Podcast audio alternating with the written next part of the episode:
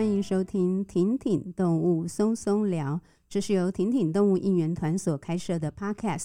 我是婷婷的 Rich 妈伟平，Hello，大家好，我是婷婷的提妈淑清。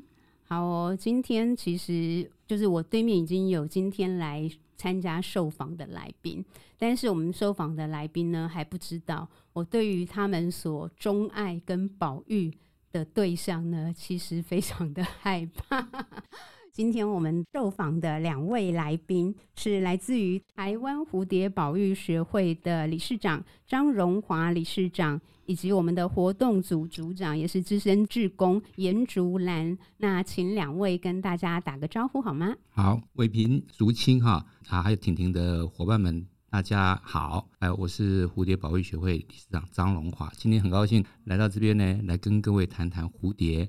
谢谢。Okay, 好，那请竹兰姐、伟平、淑清，各位婷婷的朋友，大家好，我是严竹兰。OK，竹兰姐的声音好像专业的广播人哦，可以再分别自我介绍一下，就是你们个人以及你们怎么会从事蝴蝶保育的推广。好，我已经在蝶会参加了已经有八年的时间。那我我最主要参加蝶会是因为刚开始的时候，呃，很喜欢摄影。但是呢，摄影遇到蝴蝶之后，往往不知道它的名称是什么。那么就偶然在有一次在网络上面看到蝴蝶学会正在招募志工，所以说我就跟竹兰呢一起参加这样的一个蝴蝶的一个学会，目的呢也是想多认识一下蝴蝶，因为拍了蝴蝶不知道名称，觉得很奇怪，所以说我们就啊就一上一头栽进去了。那这个栽进去了。也很高兴，这一头栽进去之后，就在这个里面呢，一直学习学习学习到现在，让我更了解蝴蝶生态，更了解这样的一个环境是怎么样再去维持照顾，跟让它永续性的经营。所以竹兰姐就是跟着张理事长一起加入蝴蝶保育学会，然后开始的吗？我跟伟平一样，我也是有点怕蝴蝶，可是在这个过程中哈。常常被蝴蝶的一些漂亮啊感动啊，因为我很喜欢画画，所以在蝴蝶里面我看到一些我肉眼看不到的东西，在这过程中就给自己一点惊喜，然后给自己学习的动力。哦，原来如此，所以两位都是八年前参加学会，然后到现在就是了。是是可不可以请教一下两位，你们本身是生态背景吗？都不是，都不是，我是退休的教师。我以前是在从事呃医学影像技术的这样的一个教育工作。哇，医学影像技术感觉好专业哦。那竹兰姐呢？嗯，我以前是在银行上班，然后画画这样子。OK，在金融界服务，嘿嘿，然后有就是喜欢画画。是，是哇，这就是都很棒的跨界。回到我们就是今天的主题蝴蝶啊，想要请两位可不可以先跟我们分享一下蝴蝶的一些基本生态的相关资讯好吗？好的，那蝴蝶实际上跟人类的关系已经非常久远。那更重要的是说，实际上我们在以前的诗词里面，很多谈到蝴蝶。哎，对，诗词里没错。那这些诗词跟我们的关系已经不是像现在这样子，但是呢，它到底种类上面以及怎么样去做区隔、区分跟定位，这个是以前没有做到。对。但是因为科学的关系、基因分类的关系，所以说这样的定位已经越来越明确了。所以说我们现在帮蝴蝶来分科来讲的话。一般来讲，我们就称为说是呃昆虫纲鳞翅目，然后呢，我们蝴蝶，我们暂时在台湾，我们把归类成五科，就凤蝶、粉蝶、蛱蝶、灰蝶跟弄蝶，就分这五科。哦，分成五科就是了。OK，鳞翅目下面有五科这样子。科以蝴蝶来做这样的一个区分。那以后的话，我们也会这样从这五科里慢慢再去做更多的这样的一个种类的一个介绍。所有的生物活着都要吃嘛，所以蝴蝶它的食性是怎么样呢？它有分为呃幼生期跟成虫这两个.这两个阶段。那这个蝴蝶的幼生期吃的食物跟在成蝶吃的食物又不一样了。所以说我们在幼生期吃的食物嘞，一般讲都是什么叶子啊，叶子，哎，叶子，这是我们最常最常看到的。那层叠的话，我们就吸花蜜，这是一般我们常常看到的。但是如果说我们再稍微把它再深入一点去看的话，幼虫真的只有吃叶子吗？好、哦，答案并没有。为什么？因为幼虫吃叶子，我们吃人，我们吃荤食跟素食。我们的蝴蝶幼虫也有吃荤跟吃素的哦，也有，所以蝴蝶跟蜜蜂一样，哎，跟蜂类一样，它们幼年的时候也是有吃荤的。但是啊，我刚刚讲，因为我们前面有讲五科嘛，对，所以说吃荤的这个幼虫，它的种类是不一样的。OK，但是就是有一些有一些昆虫，它是会吃这样的一个。食草，所以不同科目的不同类别的蝴蝶的有些幼虫，它是会吃到荤的，就是对。但是它吃到荤的那个荤的来源是什么？可能是其他昆虫吗？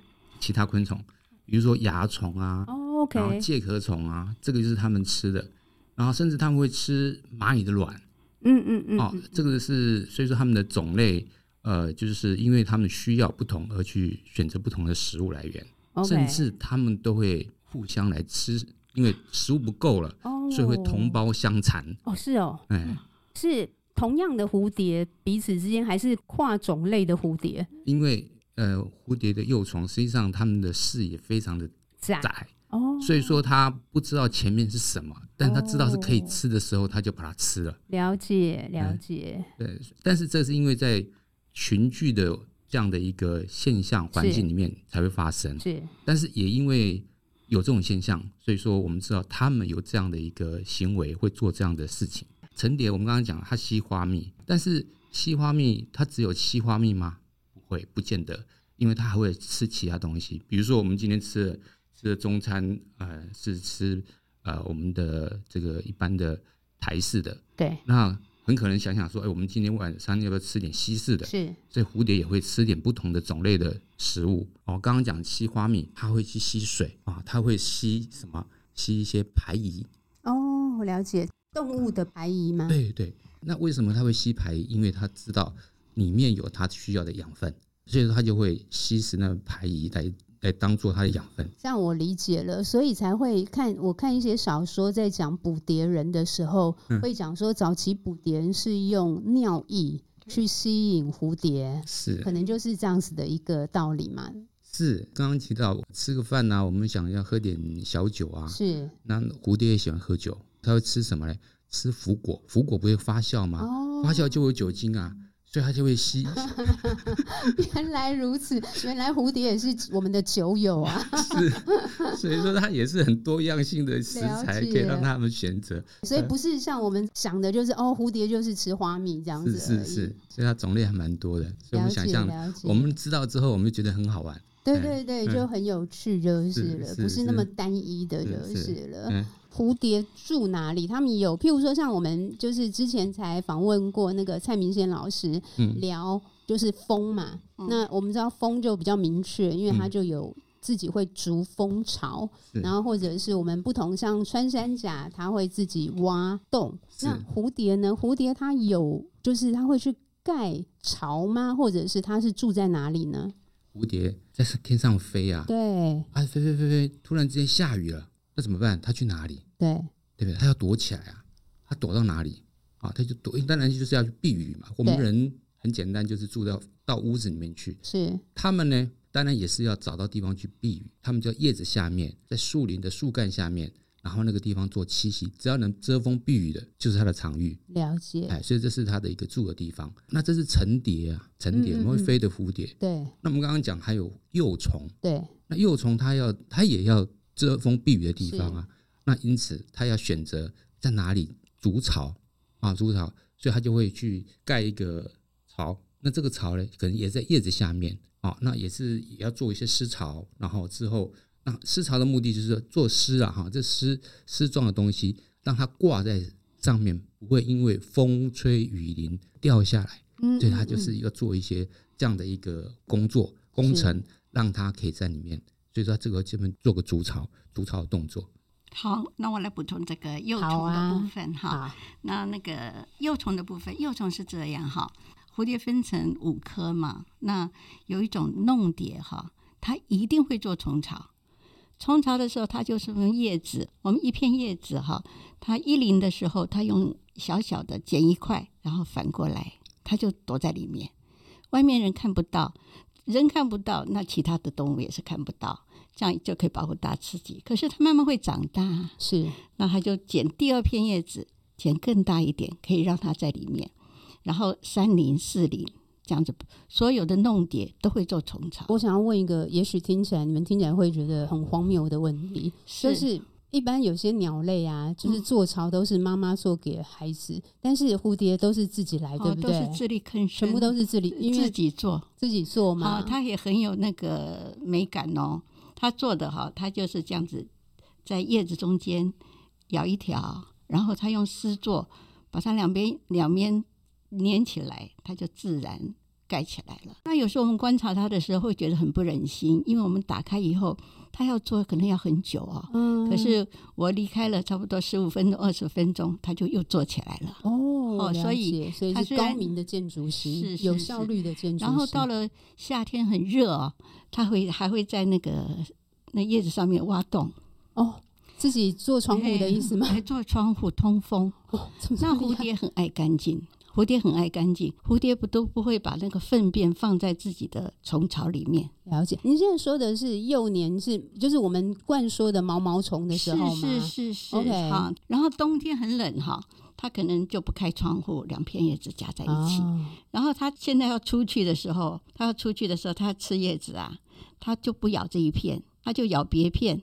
那蝴蝶食量其实并没有想象的那么多，因为它体型小啦。其实对植物是没有什么伤害的啦。是哈，它咬另外一片，可是发现危险的时候，它就很快的可以跑回这样这个地方。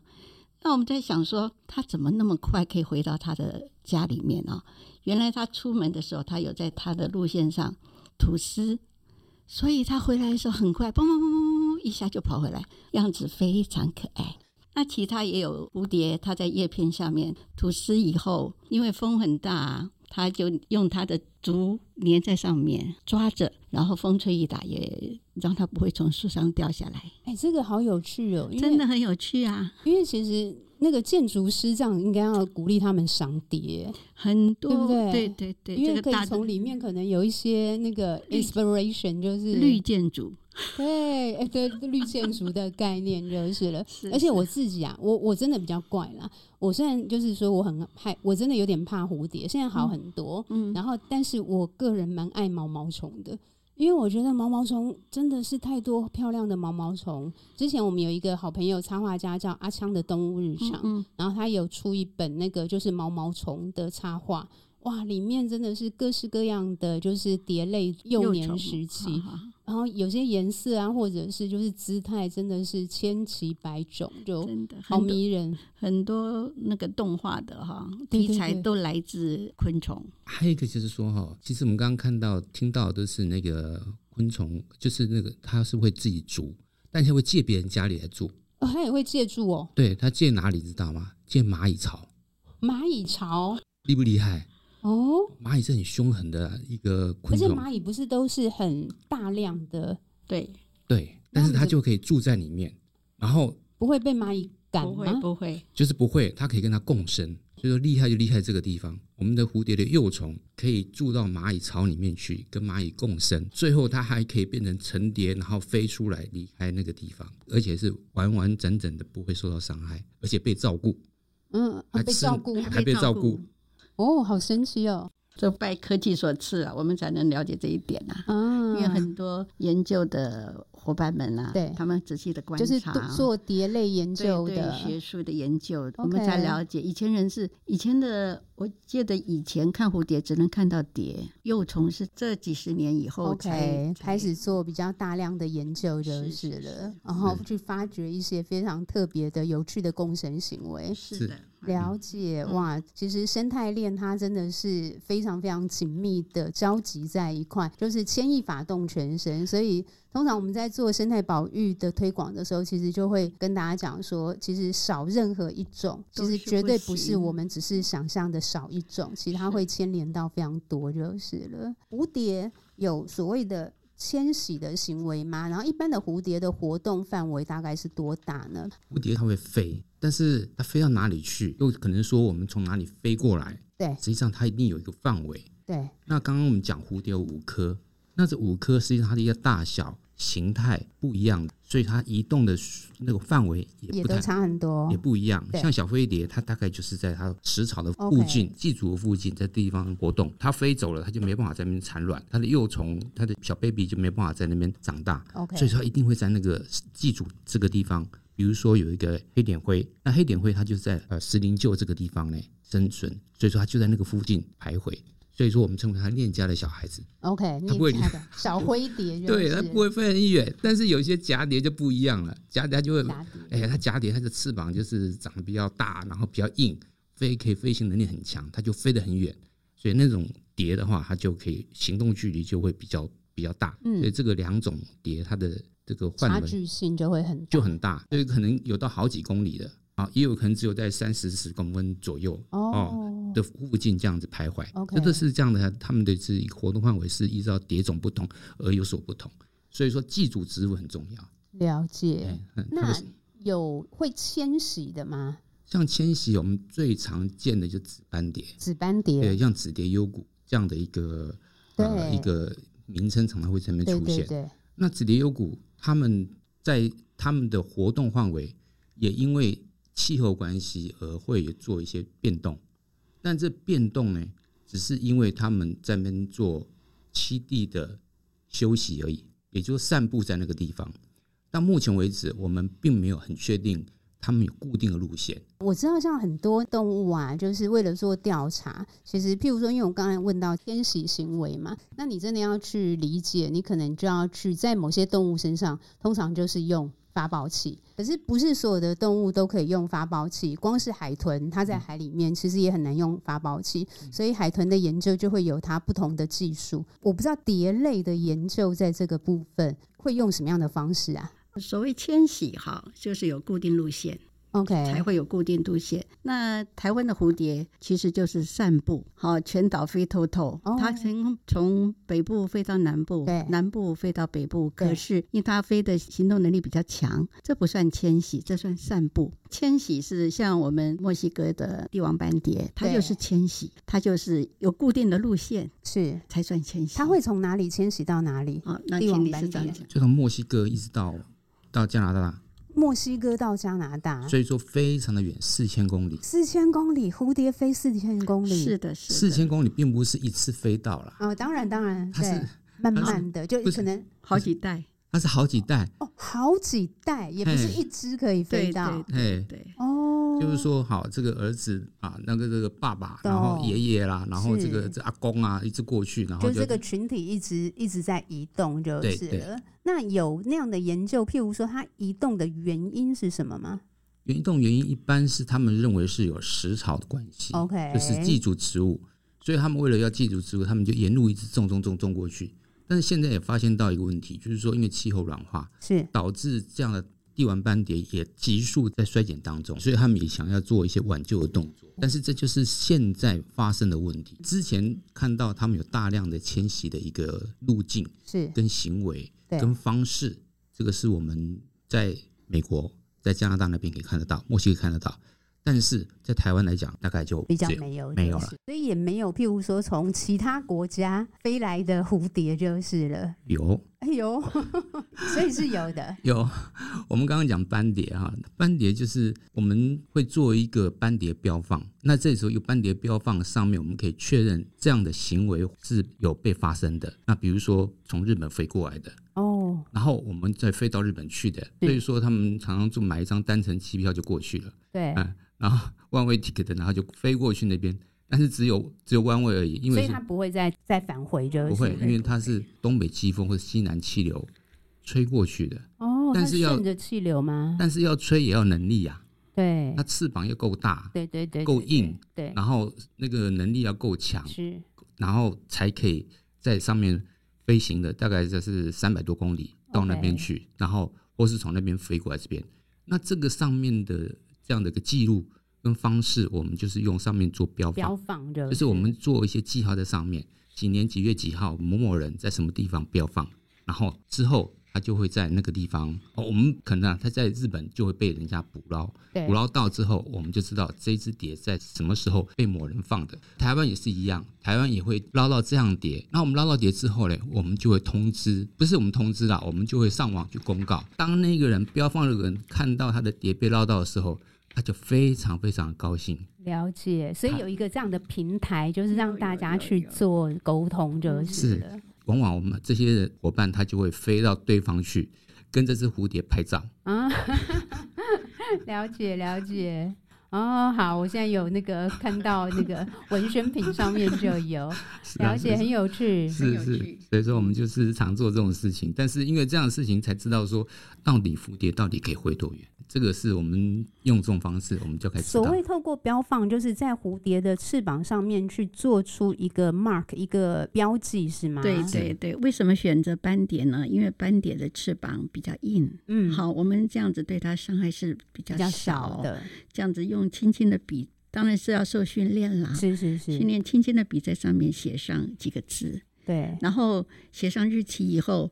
日本那边如果捞到了台湾的，他马上就会公布出来。我们这边如果捞到日本的，也会一样。了解，那都会带给爱蝶人士很大的兴奋。目前在台湾呐、啊，譬如说透过这样子的标放跟国际之间的交流，就除了日本之外，台湾曾经出现过哪边飞来的？日本，日本以日本为主。日本啊，哈，OK，有日本以外的国家吗？哦，目前都是，果然是台日友好啊，台日友好，因为可能。大陆这方面这种标放的技术可能还没有到那样子的程度，也跟技术有关，或者平台的参与者有关。是是是，了解。那还有一些迷蝶，就是你也不知道，他没有记录，他从莫名其妙的地方飞过来，由大陆飞到金门啊、马祖啊都有。刚才有提到嘛，就是像那个蝴蝶从墨西哥到加拿大，它就不会是一代，而是很多代就是了。所以。一只蝴蝶，或者是说不同类别的蝴蝶，它在生命长度上面大概多久？然后有不同吗？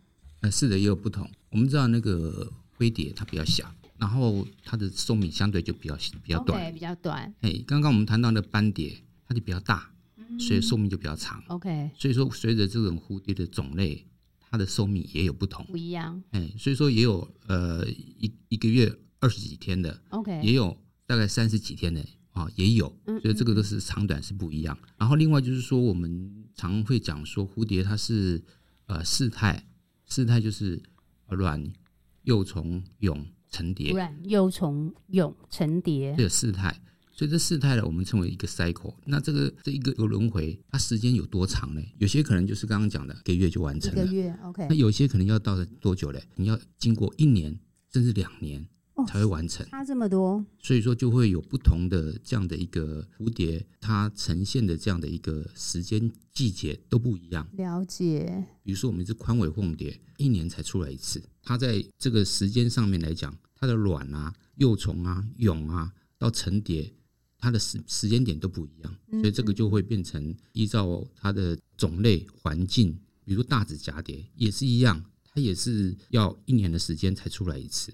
所谓的一年的时间出来一次，是指它整个就是四四个过程当中，最后变成成蝶，一直到生命结束的这个，大概是历经一年这样的过程吗？是的，是我们看到的大概都是成蝶嘛。对，那成蝶出来时间大概有些只有大概一个月左右而已，那、哦、大指蛱蝶大概只有一个月左右。所以它更多时间其实是它前面三个周期的时间吗？对，成蝶三个周期，比如说它的卵。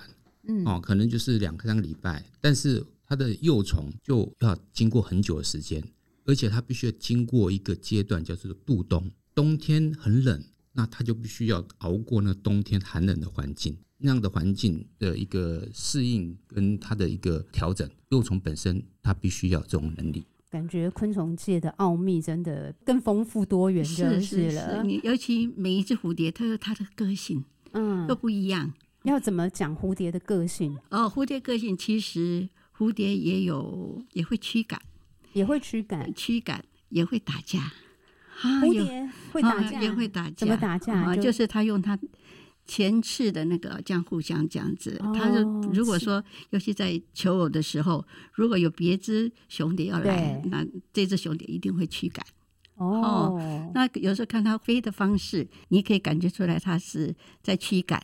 或者是求偶，哦、那这都要我们长期的观察以后，我们就可以感觉得出来他是在做什么行为。哦，所以这个大概就之前志工跟资深志工的区别了，就是有些是有些行为应该要很长时间累积，你才开始可以判别，嗯、对不对？对对对，了解。很少看到蝴蝶妈妈保护卵的，很少，就很少很少。可是它会在卵上面弄一些嗯丝丝啊。或者泡泡啊，来保护它的卵，嗯、因为它产完卵以后，它就可能生命就要结束了，啊、哦，它没有办法去保护它的卵。OK，各位请两位就是跟我们再多分享一下，因为刚才讲到产卵嘛或保护，嗯、所以蝴蝶它本身是怎么繁衍下一代的呢？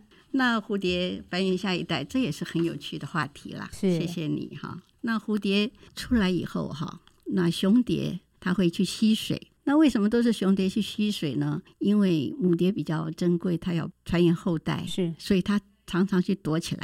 可是它也要吸收一些矿物质营养啊，那这些都由雄蝶去吸收。吸收以后，它放在它身体有个金甲，金甲，金甲，它跟。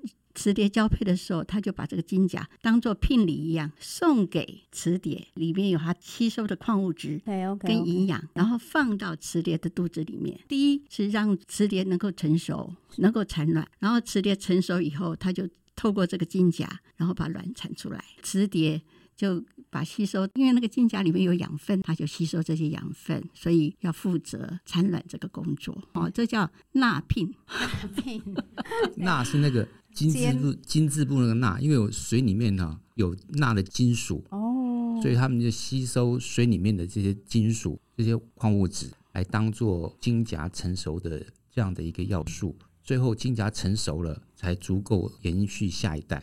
很有趣，很有趣，真的很有趣。OK，所以雌蝶它应该说接受了这个雄蝶的金甲之后，它才会去产卵就是了。OK，然后卵之后就会进入到刚才提到的四个阶段的过程。那有些雄蝶它它就会把那个那个雌蝶的那个产卵管封那个封起来，交尾以后它给它封起来，交尾器封起来。那封起来的时候，那另外一只雄蝶。也会把它弄开哦，所以就是一样，也是在抢说 我要繁衍属于我的下一代，就是了。对，他们就是很很自然的去做这些事情，是是，这很动物性本能就是了。哦，好有趣哦。蝴蝶来讲，它还有一个，就是因为蝴蝶本身它有雄蝶跟雌蝶嘛。对，雄蝶来讲，它要为了要求偶，求偶的时候，它就必须要释放一些费洛蒙。嗯。那费洛蒙呢？我们称为它就是一个就是花香林，花香林上面就有费洛蒙，所以说它你看到蝴蝶有时候会双双对对在飞翔。对对对。那因为它就是在释放费洛蒙，就跟对方讲，哎、呃，我是雄的，然后请你跟我一起，所以说它就会释放费洛蒙。那这个费洛蒙就是在它的花香林上面。常常我们看这只蝶，它是雄蝶或雌蝶，我们从上面的花纹就可以看得出来，因为这个花纹的这个区块。就是它的雄蝶的发现你所在的位置，它就会释放费洛蒙。还有一个哈，雄蝶跟雌蝶哈，一般蝴蝶哈不太会杂交，嗯嗯，不太会，就是不会跨类别，对，不太会杂交。你可是你想说蝴蝶都长得一样啊，而且又同科的哈，它不太会杂交，是因为它们的交尾的器官呢，好像一个门锁，一个钥匙，所以每一只蝴蝶的那个都不一样哦，哦，所以这是。拜科技，我们现在研究出来的，好，那很多教授啊等等，就发现这件事情来分辨、来分科系，就是 DNA 分类，就是用这样的方式。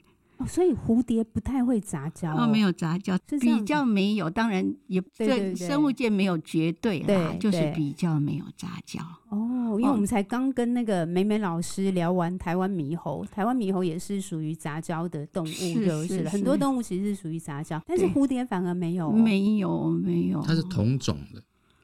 同种会一起交配，但是不同种的就不会。嗯，因为它们的结构会不一样。等一下，我讲一，我我厘清一下，就是那个同种类的蝴蝶，应该还是会有，就是不应该是呃不同的个体还是会互相交配。所谓的杂交是不没有跨类跨种类就是了。OK OK，了解了解。好，我想说，自然界没有绝对，可是就是就不会杂交，但不是不是那个我们以为的一夫一妻制就是了，不是到这个程度嘛？只是不跨类别就是了，对，还是理清一下。然后对我们 对这种没有生态背景的人来讲，我们有时候会被名词所左右，就是那杂交我们就会觉得是不杂交就是一对一，不是，就是它只是不跨类别，跨类别哈，理解理解，就因为它的身体的，就是蝴蝶的构造是不一样的。